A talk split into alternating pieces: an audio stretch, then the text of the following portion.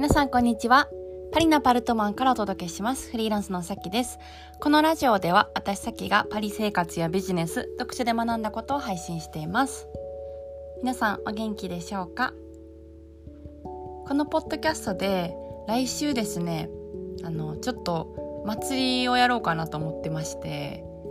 あの、それはですね、どういう祭りかと言いますと、あの、私がやってるフリーランスのサロン、のサロンメンバーにちょっと出てきてもらう祭りです。はい。あのー、まあ、サロンサロンって私がよく言ってるんですけど、うんと、一体結局どんなもんなんかみたいなのが、あのー、まあ、言ってるだけだったらわからないかもしれないんですよね。で、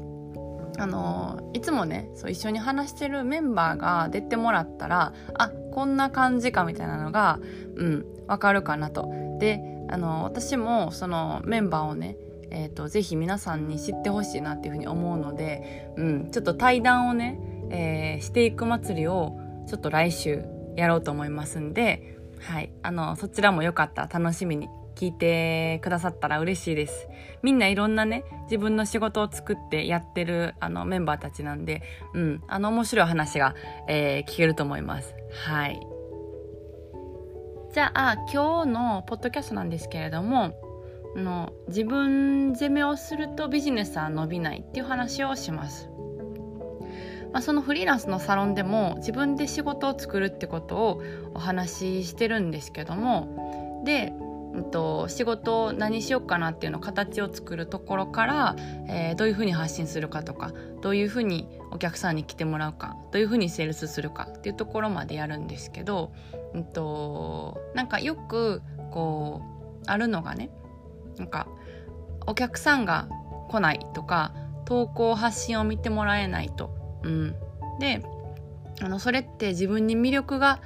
ないからだろうかとか自分のちょっと性格的にやっぱりビジネスは向いてないんだろうかみたいな感じで相談をあのもらうことも結構あるんですよね。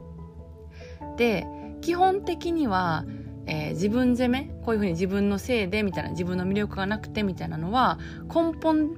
あの基本的に理由じゃないんですよ。うん、根本理由じゃなくてえっとなんかそうしたらすぐに諦めることができるからあのそういうこう考えにネガティブだとなりがちなんですけど決してそうではなくて基本的にはあの、まあ、マーケティングが、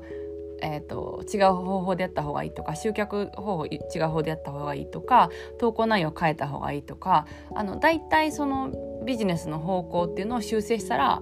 治るんですよ。でも自分攻めをするとそこで終わっちゃいますよね私向いてないからとか私のこの性格だったら、うんと利益をやっぱりいつまでも出せないんでしょうか？みたいなことは、